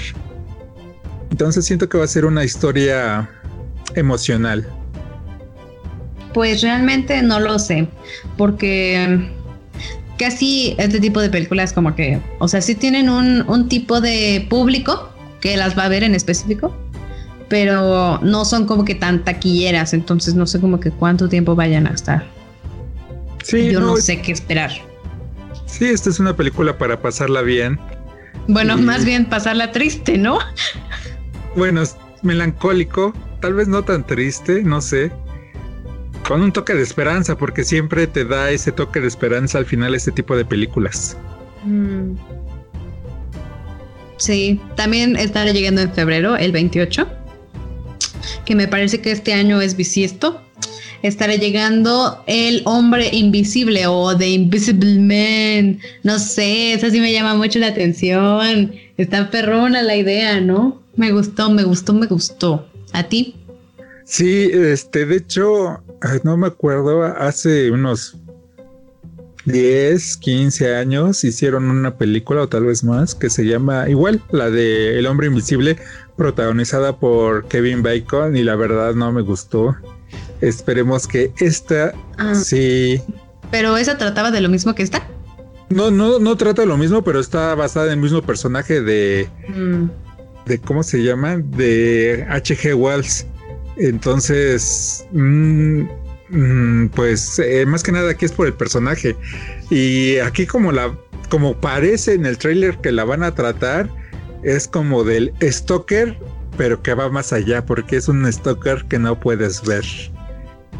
Claro, justamente los temas que me gustan. No sé, yo creo que va a estar perroncísima. Yo tengo expectativas, pero puede que sea malas. Este, pues ya pues tienen todo para hacer una buena película, ¿no? O sea, en nuestras épocas estás a cierto punto, no de moda, no diría, pero ya se habla más de los stalkers. Y ahora uno que no puedes ver, o sea, si es difícil ver a un stalker porque te stalkean de una forma en que ni te percatas, imagínate que aparte tiene la posibilidad de literalmente ser invisible. Sí, tienen mucho para hacerla buena, ojalá, ojalá y lo hagan bien. Pues la primera película de Disney que, estará llegando a la pantalla grande es una que muchos esperan y que ya han habido memes de que le ha copiado a la a la serie de Full Metal. Full Metal Alchemist Brotherhood, ¿no? Bueno, Full Metal Alchemist en general, que es la de Onward, en la cual es de dos hermanos hacen un hechizo que les sale mal y tienen que, para traer de regreso a la vida a su papá, y tienen que hacer una aventura para, pues, deshacer lo que hicieron. Entonces, sí, es muy parecida al argumento de Full Metal Alchemist. ¿Tú le estás esperando? No, ya no, ya no. Realmente, digo, está bien que sea algo original, no como el año pasado, que, bueno, o sea, 2019 que fue Frozen 2. Pero no sé, visualmente se ve muy bella. Tiene la voz de Tom Holland y de Chris Pratt. Eso le sube para mí. Pero no sé qué esperar de la historia realmente. Como que espero más ver algún. Eh, no sé, que Netflix me sorprenda como hicieron con Klaus que pues, Disney visualmente siempre hace cosas buenas, pero pues esta ni siquiera suena tal a una historia original, así es que pues quién sabe. ¿Tú la esperas? Pues sí, pero como dices, el problema es que la premisa es muy parecida a Full Metal Alchemist y no voy a poder separarlas, no voy a poder evitar compararlas. Ajá, exacto. Entonces, pues vamos a ver cómo está esa. Sí. La que sigue es el 13 de marzo. Es Bloodshot, la cual también suena perrona. Yo creo que eh, como no tiene otra misma que estemos esperando en esa fecha, pues yo creo que sí la vamos a ir a ver, ¿no? Sí, aparte que es una película basada en un cómic de la editorial Valiant, que con el mismo nombre, Bloodshot, y pues está protagonizada por Vin Diesel, que realmente no tiene muchas películas. Eh, el Vin Diesel en estos últimos años. Entonces, digo, no aparte de Rápidos y Furiosos, que pues ya con esa tiene para embolsarse varios millones de dólares, ¿no? Sí. Pues sí, pues sí, la verdad suena bien, suena interesante y pues la vamos a estar viendo aquí. Sí, más que nada, como dices, o sea, hay que ver otra historia basada en un cómic, o sea, un superhéroe de otra editorial que no sea Marvel, ni DC. Y hablando de héroes, Mulan sale el 27 de marzo. ¿Quieres verla? Porque. sí, sí, sí, sí. Este, o eres, bueno, ya no me dejaste terminar, o eres, o eres de los que dicen ya no quiero un remake de una película que me gusta mucho de animación. No, a mí, digo, sí, no me parece que, o sea, yo creo que mejor deberían de estar haciendo cosas originales. Me gustaría más y que le, que le dejaran como que este presupuesto que le están dando a estas películas, que hicieran algo más perrón y diferente, pero pues también se van a lo seguro, ¿no? Dicen, pues vamos a crear nostalgia y van a llevar a sus hijos y vamos a embolsarnos millones, como dices, no sé. Pero esta sí la quiero ver porque me gusta mucho Mulan. Yo creo que a quien no le gusta Mulan es una gran película, tiene grandes canciones. No sé, esta, sí, esta sí, o sea, de los pocos remakes que, o sea, es, es, de los pocos remakes que estoy esperando. Creo que es el único remake que estoy esperando. Realmente, esta sí me interesa, esta sí la quiero ver. ¿Tú la quieres ver? Sí, la quiero ver aunque no va a salir el dragoncito Mushroom. Pues, pues, la van a hacer muy diferente, ¿no? Pues, pero. No, que eso es lo bueno. O sea, eso de eso fue más un sarcasmo de que no va a salir. O sea, sí me gusta mucho en su película animación. Pero ¿cómo lo harían en persona? Ajá, pero no, deja pues, con CGI, ¿no? Parecía más, parecería más que todo fue esquizofrenia al final. Ajá. Sí, no, o sea, aquí lo interesante es cómo van a tratar esta historia desde otro punto de vista. Porque al fin y al cabo, aunque sí nos gustó la película de Aladdin, es prácticamente la misma de animación. Y prácticamente porque aumentaron una canción, una o dos. Y el vestuario de Jasmine que, que cambia. Pero de ahí en fuera es prácticamente un calco de, de la de animación. Y en este caso creo que están jalando por otra parte para recontarte la historia, pero desde otro punto de vista. Más serio, por así decirlo. Sí. Eh, pues sí, realmente es como más. O sea, no es como que algo original. No sé, si fuera por mí, yo me hubiera esperado a verlas, eh, pues ahora en Disney Plus, ¿no? Pero en ese entonces, en Netflix o en el 5, cualquiera de las dos. En TNT tal vez sale, tal vez sale antes, no lo sé. Pero, o sea, como que pagar por ver, o sea, nada más como personas, algo que ya habías visto, como que no, pero con Mulan sí la quiero ver, sí la quiero ver. Según yo, no fui a ver la de Mulan animada al cine. Yo creo que no sé si estaba viva. Yo supongo que sí. No sé bien de qué año sea. Pero pues no era como que una edad en la que lo pudiera disfrutar. Y pues al menos ahora, si respetan esas canciones, al menos voy a estar muy, muy feliz. Aunque no, si no mal recuerdo, creo que no va a haber música. ¿En serio? Que es que creo que están jalando por algo más real no oh. real. Y pues en una batalla no se van a poner a cantar. Bueno, pero no cantaban en la batalla, cantaban cuando entrenaban, ¿no? Bueno, no, no lo sé si vayan a cantar. No sé, o sea, lo que me encanta de la animada no es solamente como que la historia, sino también la música y la animación, no sé, todo me gusta, me gusta mucho esa película. Pero aún así yo creo que esta podría estar bien, ¿no? Al final son asiáticos. Sí estará llegando también The New Mutants, una película que hace quién sabe cuánto decían que se iba a estrenar, por fin llega y pues hay que ir a verla, ¿no? Digamos que pues Fox ya es de Disney, vamos a ver qué terminó haciendo Fox al final.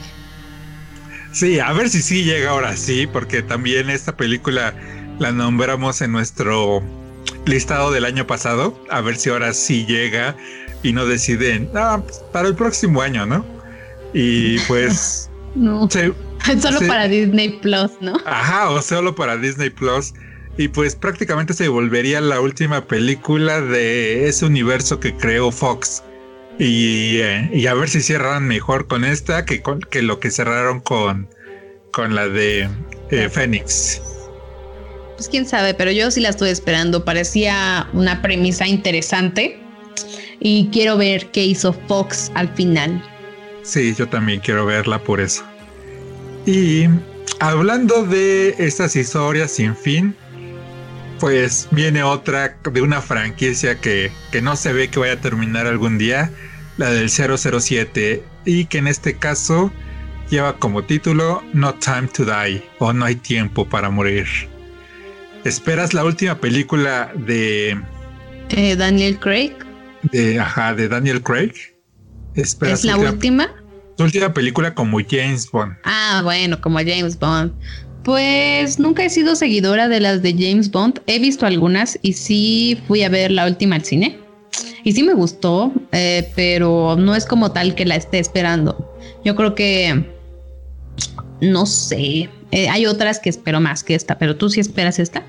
Sí, yo sí, yo soy fan de la franquicia, he visto prácticamente todas las películas aunque algunas las veo en retrospectiva, que las he visto el año pasado que me puse a ver algunas, y, sí ya se ven un poco ridículas. Digo, a comparación de las nuevas de Daniel Craig, que ya las volvieron un poco más realistas. Eh, sí, sí, la quiero ver. Entonces, vamos, la estoy esperando con ansias. Sí, pues ya, veremos qué tal sale. Aparte, yo creo que sí la vamos a ir a ver. No hay como que mucho que se estrene justamente en ese mes. En mayo estará llegando una película que pues yo creo que pues, sí va a jalar un buen en taquilla. porque pues no solamente es Scarlett Johansson, sino es de Marvel. Llega Black Widow, a la cual sí le atiné en el video de eh, próximos estrenos de Marvel. pero pues vamos a ver qué tal, qué tal. La están vendiendo muy diferente, ¿no? Es como una película más de espías. No sé, yo simplemente con ver a Scarlett Johansson estaré feliz. Y usaron bastante metraje de lo que se había, eh, de lo que se había hecho para la segunda de Avengers, ¿no? Sí, sí, usaron mucho. Este, aquí dice que sale el primero de, de mayo, pero estoy casi seguro que la estaremos viendo en México el 31 de abril, porque Marvel siempre da el la sorpresa que ya dejó de ser tan sorpresa que en México la estrena el 31 de abril y pues no puede ser otra forma porque pues es el día del niño. Sí. Y pues el día del niño Marvelita. Ajá, y hay mucho dinero de por medio, entonces Basta. casi casi la estoy al 99.99 seguro que la estrenan el 31 de abril. Y pues sí, la estoy esperando, digo, aparte es como dices, es Scarlett Johansson. ¿Quién, ¿Quién, no quiere ver una película de Scarlett Johansson?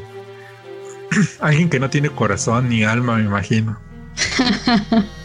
sí, no, sí, esta sí la estamos esperando y nos estarán viendo aquí. Comentarla de seguro. Sí, y, crear videos antes y después de la película.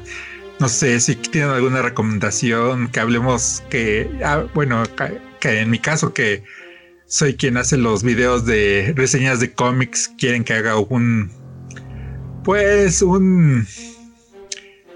Del mejor cómic o de los mejores cómics, una, de las historias, mm. o me vuelvo a clavar como el Joker y saco videos y videos de Black Widow. este quieren que esta Gigi les hable sobre cómo queda dentro de la, de la línea del tiempo de Marvel esta película. Es cierto, ya vamos a eso, vamos a ver qué procede, porque em, no sé si sea spoiler, pero creo que al final del tráiler se ve como que su traje, el traje que usó justamente en, en Endgame. Ajá. Entonces hay, hay teorías. Cuando la veamos ya sabremos qué hacer. O quieren que les haga un video de teorías. Puede ser. Así que díganos, díganos, porque ese, ese apartado de comentarios ha estado flojo. Sí, al final, pues los que. El canal está hecho para ustedes, ¿no? Así es que queremos saber qué es lo que les gusta. Exacto. Y hace rato ya había hablado de cómo Vin Diesel ganaba millones de dólares por sus películas de Fast and Furious, que al parecer son las únicas que hay que sabe hacer por el momento. Y pues viene la novena entrega de esta, de esta franquicia. ¿Tú la estás esperando? Digo, yo sé que muchos de México la están esperando y muy probablemente la vayamos a ver para dar nuestra opinión porque por lo mismo de que muchos la esperan, pero ¿tú la esperas? No, nunca he sido fan de las películas de Rápido y Furioso. No he visto ninguna. Entonces, no la espero y no sé qué esperar. ¿Tú la esperas? Mm, pues me gusta la primera película y me gusta la quinta. Pero después de la quinta como que se volvió cada vez más fantasiosa. Y no sé si sea cierto, no sé si lo soñé o lo leí por ahí, de que esta película se va a ir al espacio. O sea, ya. Carros no creo. En, el, en, la luna.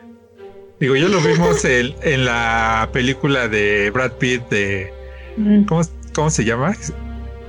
Adastra. Ah, claro, en la de Adastra. Entonces, ya vimos esa, ¿no? Rápidos y Furiosos en la Luna en Adastra. Entonces, pues, a ver qué pasa. ya para la próxima, Rápidos y Furiosos 10. Corriendo por la Vía Láctea. pues a ver qué tal. Eh, también estará llegando una que yo sé que no solamente yo espero y probablemente tú también esperas, que muchos estamos esperando y también los pequeños van a ir a verla. La, película de Bob Esponja, que se llama eh, Esponja en la carrera. Ajá.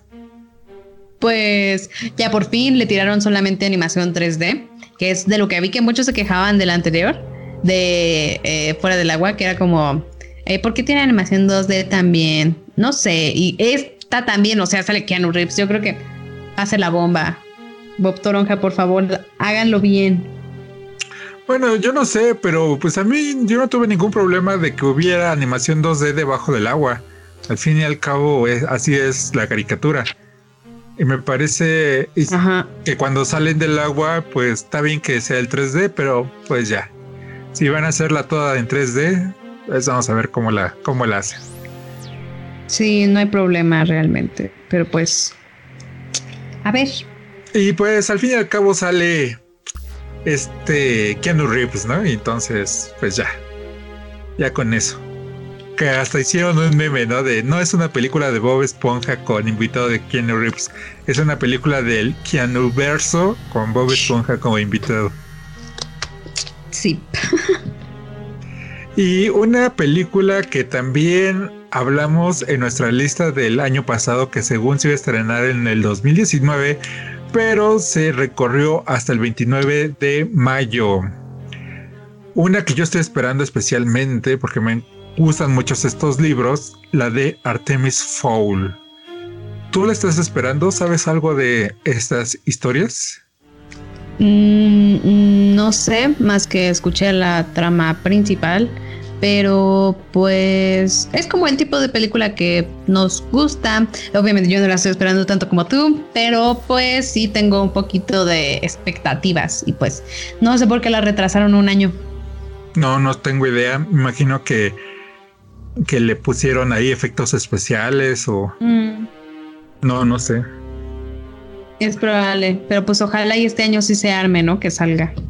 Sí, ya al menos salió un, thriller en el cine, o sea, ni siquiera en internet, sino ya se pudo ver en el cine. Entonces eso ya asegura más su llegada. Digo, no es tan seguro, pero ya da un paso más allá, ¿no? Y pues para los que no sepan, esta historia trata de un niño genio que entra al al mundo mágico, pero no solo, pero no desde el punto de vista de, ay, todo es bonito y, y yo soy, y como Harry, o como Harry Potter, de que él no conoce nada, y qué es esto, y cómo se hace esto. No, él sabe porque lo investigó, investigó en libros, eh, en libros antiguos, en internet, en todas partes investigó para descubrir este mundo y no entra para para maravillarse de lo hermoso que es el mundo mágico, sino entra para aprovecharse de él. Entonces es un cambio a las historias de este tipo de fantasía y de magia. Pues suena muy interesante, realmente la vamos a, ver. También eh, después estará llegando otra que muchos estamos esperando, es Wonder Woman 1984. Vamos a ver qué tal lo hace DC ahora. Y pues a quién no le gusta el Gadot, así es que también la vamos a ir a ver. Sí, también esta era otra película que, se retrasó mucho, que se estaba esperando para el año pasado, pero me imagino que pues que le dieron más ah, oportunidad a Joker, que no querían que se juntara otra película por ahí y no podían ponerla en en cómo se llama, no podían ponerla con al lado de Endgame ah. o Capitana ah. Marvel. Entonces creo que van, van bien por ahí, ¿no? Y pues sí, la estoy viendo. Me, la estamos viendo. Me gustó mucho la de la primera, estuvo muy interesante. Y pues ya habíamos hablado de 1917 y pues la primera de Wonder Woman está situada en esas épocas de la Primera Guerra Mundial. Entonces vamos a ver cómo le hacen en esta de 1984. Ya vimos algunos trailers, no sé si tú ya has visto trailers no he visto, he visto pósters. Eh, pero pues obviamente cuando ya estemos cerca de la fecha van a estar saliendo puros trailers de esta en el cine y pues sí, la vamos a ir a ver, ¿no? Sí. Y otra que va a sacar Pixar, no sé por qué Pixar vaya a sacar dos películas este año. La siguiente es una que sí estoy esperando, no tanto, o sea, la de Onward no tanto la espero, pero esta sí por la premisa, que es la de Soul. Este, ¿a ti qué te parece? Pues la de Soul ni siquiera me parece como tal algo tan original. Siento que es muy parecido a lo que ya hicieron con Intensamente. Yo tenía a Pixar muy arriba y tal vez ese fue el problema, que pues uh, Toy Story 4. Pero pues creo que, creo que Onward es de Disney. Creo que Onward es de Disney y Pixar y esta sí es de Pixar, Pixar. No, también la de Onward es de Disney. Por eso, Onward es de Disney, pero es Pero también Pixar. Pero por eso, pero porque dice, Pixar siempre es. No, dice Disney Pixar en su cartel. Pero también dice Disney porque sale el. Es que una solamente trabaja Pixar y en otras trabaja Disney y Pixar. Ah, ya. Sí, es la, es la diferencia, porque es como una casa grande Disney que tiene adentro a Pixar y cuando Pixar hace una sola, solo ocupan a los de Pixar. No, pero Soul también dice Disney Pixar. ¿También con Disney? Sí, velo ahí en el link que te puse de en cada una de las películas. Ahí te manda a la página de IMDB y las dos dicen Disney Pixar. Entonces Pixar no va a sacar nada. No, el que no va a sacar nada es Disney. Es que según yo nunca hacen una que sea solo Disney Disney. Sí. Chécate el póster de Frozen y vas a ver que dice solo Disney. ¿Onward, Onward sí dice Disney? Sí. También Soul. Ajá. Oh y por ejemplo, ve un póster que, por ejemplo, de Frozen 2 solo dice Disney. No dice Disney Pixar. Entonces, Sí, es lo que te digo. ¿Por qué Ah, no, pero por ejemplo, la de Soul, aquí. Es que la de Soul dice producida por Pixar Animation Studios para Walt Disney Pictures. Y la de. Ay, ya la borré. Pero la de Onward dice que es producida por los dos. Ah, pues puede ser producida por las dos, pero los, pero Pixar está inmiscuido en las dos. Ujú. Es que normalmente sacan una sola, ¿no? Por ejemplo, Ajá. intensamente si fue solo Pixar. Ajá, pasa- sacan por lo regular una sola, una de Pixar y una de Disney, pero este año, Y ahora No, las dos son de ajá, de Pixar. Qué extraño, a lo mejor, a lo mejor ya dijeron, ya no te vamos a dejar hacer nada Pixar. Sí, está, está extraño. Y, Y pues, muy extraño. Y, pues lo de la premisa, pues eh, es la premisa que siempre ha hecho, que ha hecho Pixar desde toda su vida. Tampoco es para extrañarse. No solamente con intensamente, lo hizo desde Toy Story de ¿qué pasaría si los muñecos tuvieran sentimientos? ¿Qué pasaría si los bichos Sí, tuvieran pues, es- sentimientos? ¿Qué pasaría es que si los sentimientos tuvieran sentimientos? Es que desde el tráiler se ve como muy parecida a la animación a, a intensamente. Y pues sí, es porque pues es la que sigue, ¿no? Pero bueno, igual, quién sabe cómo vaya a ser. Puede que sea algo diferente a intensamente. Sí, Y también estará llegando Top Gun Maverick, la cual pues sí estamos esperando. Yo creo que va a estar perfilada para los Oscars del próximo año. ¿Tú la esperas mucho?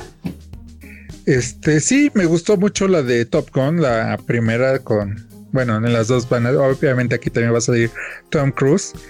Y pues me parece, si no mal recuerdo, que, que Tom Cruise estuvo aprendiendo a volar esos cazas. Oh, ¿Sabes wow. que, que- que él le gusta grabar sus escenas? Sí. Wow, pues vamos a estar viendo qué tal. Sí. Qué miedo, ¿no? Y una que podría estarse categorizando como una película basada en videojuegos es un, la que se llama Free Guy, Free Guy o Chico Libre, que se trata Ajá. sobre un, eh, un PNG, un personaje de un videojuego que no es jugable y que se despierta para darse cuenta que solamente es un personaje en un videojuego. Me parece interesante la premisa. Sí, suena bien.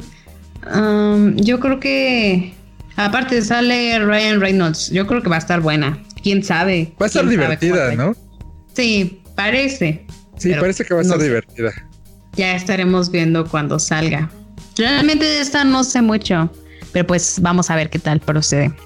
También estará llegando Ghostbusters Afterlife, la cual es, es, o sea, es como, me habías dicho que era como que basada en algo, ¿no? En la serie.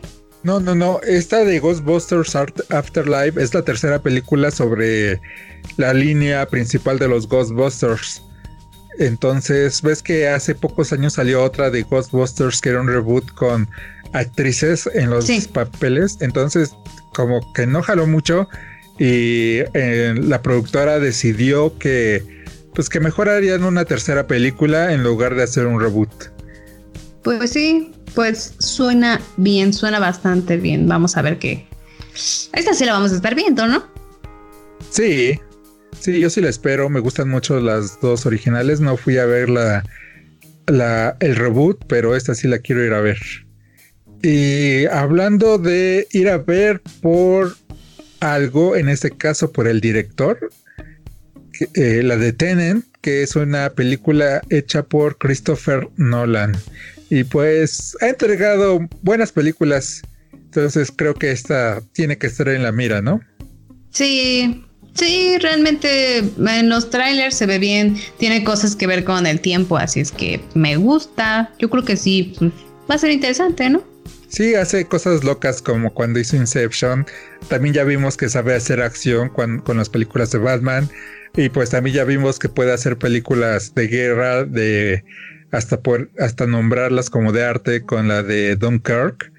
Y mm. es un director que, que, hemos visto que ha prolífico y que pues esta va a ser la de Tenant. Entonces Tal vez no sea Dunkirk, no sea esa película aclamada por la crítica, pero va a ser una película de acción con esos toques de tiempo que la harán divertida.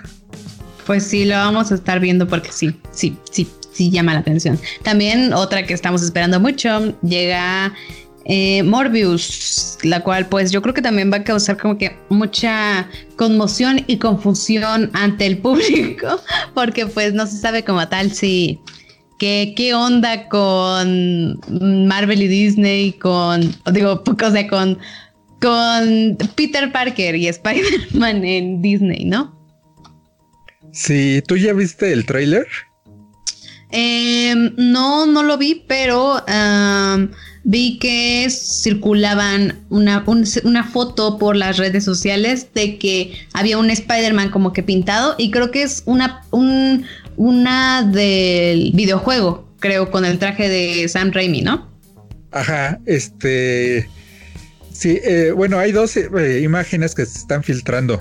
La primera es la que dices, que es la de videojuego, que bien podría ser, este, pues, un truco publicitario descarado por dos mm. vías. La primera para que juegues el videojuego y la segunda, como tiene el traje de Sam Raimi, las personas empiezan a especular, oh sí, multiverso, miren, conocen.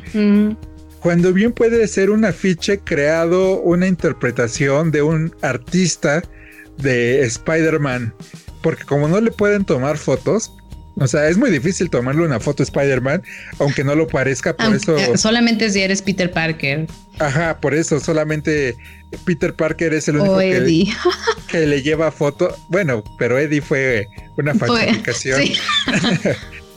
Entonces, hay esto... Es difícil. Entonces, bien podría ser un arte conceptual de un artista de cómo se vería Spider-Man a, a través de los que pues lo han visto, ¿no? y que realmente no haya un multiverso y solamente sea esta parte descarada de Sony. El otro, no sé si lo hayas visto, ¿qué pasa al final del tráiler? no, creo que fue todo lo que vi, pero a ver, dime qué pasa. Pues igual ya, ah. spoilers ya. Ya. Venga, eh, pues. Sale el buitre. Ah, ah, pero sale como en su papel. Ah, eso no se sabe. Eso no se ah, sabe. Solo, sale el actor. Ajá. Pero tú crees que no, que sea otro papel, que no sea el buitre? No, va a ser el mismo. O tal vez ni siquiera digan su nombre, pero saben que es él. Por, quién sabe cómo es lo de los derechos. Pero, pero, algo que dice que es muy interesante es la de ¿ya te cansaste de jugar al bueno? ¿Cómo ves? Mm. Está reclutando para los seis siniestros. Para la siguiente película de para la tercera película de Spider-Man. Y ahora sí veamos juntos al buitre, a Morbius y a Venom formando parte de los seis siniestros en Marvel, en una película, bueno, es de Sony, pero en el UCM. ¿Quién sabe? ¿Quién sabe cómo vaya a ser?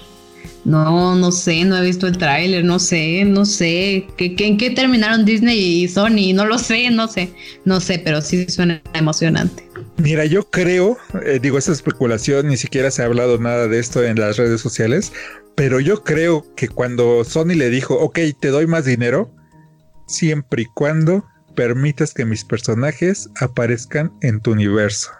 Mm. Creo que ahí está la cláusula. Entonces creo que jalan por ahí. Porque antes de ese que ya se había separado Spider-Man y que regresaron, ese semidivorcio que siempre, ¿no? Creo que ahí se arreglaron en esa parte del dinero. Pues quién sabe, la verdad yo ya no estoy enterada de eso, entonces no sé cómo vaya a proceder, pero pues con ese tráiler como que sí, no sé, ya sea por marketing o, o sea como por porque si vayan a estar juntos, quién sabe, quién sabe, quién sabe qué vaya a pasar. Exacto. Y pues este, bueno, el año que pasó fuimos a ver una película de Stephen King, aunque salieron otra, me parece, la de eh, Pet Cemetery. Y, y es normal que ya sea en Netflix también aparezcan películas de, de este de este escritor. Este escritor, ajá. Y pues ahora este año viene la de The Doctor's Case. Este, pues yo la estoy esperando solamente porque está basada en una obra de Stephen King. ¿Tú? Mm, creo que básicamente es lo mismo. Pues vamos a ver. Si ya vimos eh, varias este año, pues a ver, el año que viene, a ver qué, con qué nos salen, ¿no? Sí. Entonces, pues, como ya escucharon, la iríamos a ver por por quién es el escritor y que pues nos ha gustado su trabajo en últimamente que han pasado las películas. Sí, pues también estará llegando otra que estamos esperando mucho, que es Kingsman, el origen. Eh, no sé, o sea, yo creo que esta no la van a ver tantos, no lo creo, porque pues sí creo que son como que películas más que tienen como que su círculo, más o menos como Zombieland, pero son cosas diferentes y pues ya no van a estar los personajes de las actuales, entonces pues quién sabe cómo vaya a estar la onda, ¿no? Sí, esta de The Kingsman es la precuela, entonces no va a salir Taron Egerton y va a contar sobre la historia de cómo se hizo este pues este eh, departamento de inteligencia británica. No sé, igual siento que con la anterior lo hicieron muy bien, entonces yo sí voy a ir a verla. Bueno, vamos a ir a verla. Sí, sí, sí, sí, también. Y siguiendo con películas basadas en cómics, va a venir Venom 2 para el 2 de octubre. O sea, hace más o menos cuando estemos cumpliendo dos años del canal y nuestro bueno, el primer video que subimos lo subiste tú de Venom. Este va a aparecer, ya va a salir Venom 2. Oh my gosh, pues vamos a hacer otro. No sé, wow, ha pasado tanto tiempo. Bueno, va a pasar, todavía no, apenas llevamos ah, bueno, Pero igual ya pasó mucho tiempo, un año, ah. Dios mío. Bueno, ya nos llegó la edad. No sé, pues hay que ver qué tal sale, a ver si es mejor. Eh, no sé, yo vi que como que eh, la verdad no estoy enterada ya de que terminó con Disney y Sony, pero pues así como que querían que, pues, que, que Tom Holland saliera o que no saliera. Quién sabe, quién sabe qué vayan a hacer, lo vamos a saber después de Morbius. Exacto, porque ni siquiera hemos visto ningún tráiler, ¿no? Entonces me imagino que ya la estaremos viendo ahí después. Bueno, tal vez un poco antes de Morbius, pero un tráiler ya con que nos deje hypeados va a ser después de la película. O sea, en la misma película de Morbius va a aparecer ese tráiler. sí. También estará llegando eh, The Witches, la cual creo que también es como un remake de otra película, ¿no? De hace años. Sí, Sí, también es otra película que estuvo en nuestra lista del año anterior, que se iba a estrenar el año anterior y no se estrenó, y la pasaron para este año. Y pues sale Anne Hathaway. Oh, wow. Ok, ya con eso me ganaron. Pues sí, la vamos a ir a ver. No, pues sí. Y pues en esas películas de Marvel, la segunda, porque ya saben que últimamente han hecho dos o tres, va a ser la de Los Eternos. Unos personajes que muy pocos conocen y que de los que los llegamos a conocer, muy pocos, menos están clavados y yo no soy de los clavados porque apenas los conozco como referencia y sé que este Thanos era un eterno. Entonces la vamos a ir a ver. ¿Crees que sea otro Guardianes de la Galaxia? No creo, no creo que lo quieran hacer igual. No, no, creo. No, me refiero a, ¿crees que vaya, vayan a ser estos personajes desconocidos que se vuelvan el, la bomba? Mm, depende de si explotan o no. Bueno, quién sabe, la verdad no lo sé. Tienen un buen cast y pues quién sabe. O sea, yo creo que sí se va a ver bonita, pero no tengo idea de qué vaya a tratar. Así que quién sabe, es otra película a la que también le atiné. Vamos a ver si los próximos años también le atino. Pero pues sí, la vamos a ir a ver. Al final la vamos a ir a ver. El canal es básicamente cómics. No, sí, el canal prácticamente empezó por nuestra afición al UCM y de ahí ya empezamos a poner más cosas, pero, pero sí, sí la vamos a ir a ver. Aunque yo sé que muchos ya se están aburriendo del UCM, pero sí, parece que sí. y más con el boom del Joker, pero no, vamos a verla. Sí, la vamos a ir a ver. Y, ya está ahí, ¿no? Ya de Cruz, no. Sí. Bueno, entonces déjame decir lo último, que es bueno, todavía saben, estas son las películas que traen hype, que sean, mm, que ya todo el mundo las tiene en la mira de una u otra forma. Pero como saben, hay muchas películas que no han dicho que van a salir este año y que prácticamente son las sorpresas, como el año pasado no sabíamos que iba a salir la del Faro o Parásitos. Entonces, ya estaremos hablando también de esas películas que estaremos descubriendo en el próximo, en este año que diga. Sí, pues ya, si nos siguen apoyando las podrán ver. Goodbye.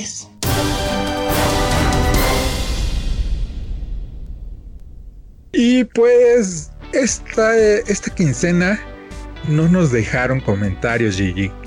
Y pues un poco triste porque nos gusta que que nos digan qué les parecen los videos o que nos digan que les gustaría que estuviéramos hablando o su percepción sobre las películas de las cuales hablamos también. Nos gusta escucharlos. Entonces, pues aquí están los, las secciones de comentario para que los pongan. Pero hubo alguien, hubieron suscriptores y algunos nos salen en la cuenta, no sé por qué, y otros no. Y el único que salió en nuestra cuenta es... Es Axel Sánchez. Gracias por suscribirte. Sí, y ya con tu suscripción, Axel, estamos a un suscriptor de llegar a los 100 suscriptores. Que, es nuestra, que era nuestra primera meta y que la y que la habíamos proyectado llegar al año. Y pues un año, meses después, no está muy lejos de la proyección. Estamos como que en el rango, ¿no? claro. No sé, realmente es, emocionante que la comunidad de caminantes crezca.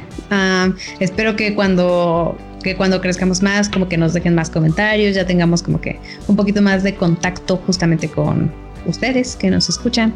Pero pues por lo mientras, eh, espero que se animen a, comentar. Y pues este, este segmento va a ser cortito por lo mismo. Y tal vez por eso no nos dejan comentarios porque quieren que se haga más corto el podcast. No lo sé, esperemos que no. Y pues ya, a las despedidas. Esto fue todo por hoy. Pero no duden en ver nuestros videos que estamos subiendo en nuestro canal. Eh, esta quincena subí una de las cosas ilógicas que encontré en, en A New, Hope. Ajá, exacto, en A New Hope y que se me hicieron graciosas. Es un video más cómico y traté de divertirme en él y evidentemente como dije en el podcast pasado, a mí me encanta Star Wars y, y no porque tenga estos fallos implica que es una mala película o que nos tenga que dejar de gustar. Sí, justamente. Pues sí, espero que puedan apoyarnos, ver todos los videos, comentar un poquito más, tal vez. Bueno, comentar si es que algo quieren comentar del video. y que también pueden, pueden ir a ver nuestro Instagram, es Tierra 1 Oficial. Si eh, quieren saber más, como que de nosotros, o dejar comentarios, o preguntar algo, igual en la sección de comentarios aquí está. Em, también recuerden, pues sí, dejar sus comentarios en los videos del canal, o aquí, o en Instagram, en donde estemos, si pueden. Ah, o también pueden preguntarnos cualquier cosa, las vamos a estar respondiendo en los próximos podcasts. Ah. Y de próximos podcasts, el siguiente hablaremos de Amores Locos. Y lo estamos basando en el cómic de Mad Love, de, que es el amor entre Harley y el Joker, que ahorita están muy de moda. Y también estaremos hablando de una serie con un stalker, Joe. Sí, eh, eh, espero que, que, que puedan escuchar el próximo podcast. Así es que pues ya para finalizar, yo soy Gigi. Y yo soy Jason. Y esto es Tierra 1.